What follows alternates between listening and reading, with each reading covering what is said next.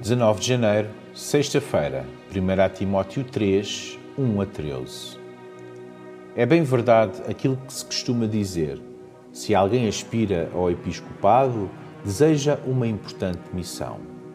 Pois o bispo deve ser uma pessoa de boa reputação, marido fiel, sóbrio, prudente, equilibrado, acolhedor e que deve ter capacidade para ensinar.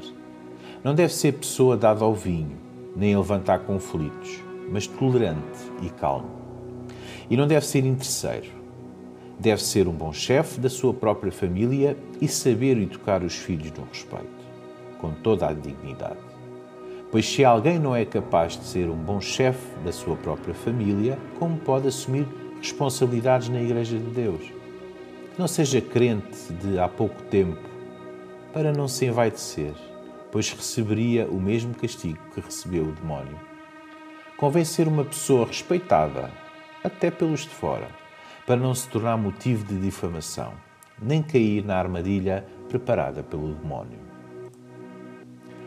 Este texto tem sido utilizado por muitas igrejas para escolherem os seus pastores, pois ele aborda todas as qualificações desejadas para um líder e seus auxiliares diretos, diáconos versículo 8.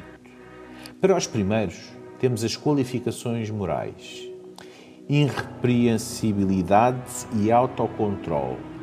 As mentais, sabedoria, boa formação doutrinária. E as pessoais, hospitalidade e experiência de vida.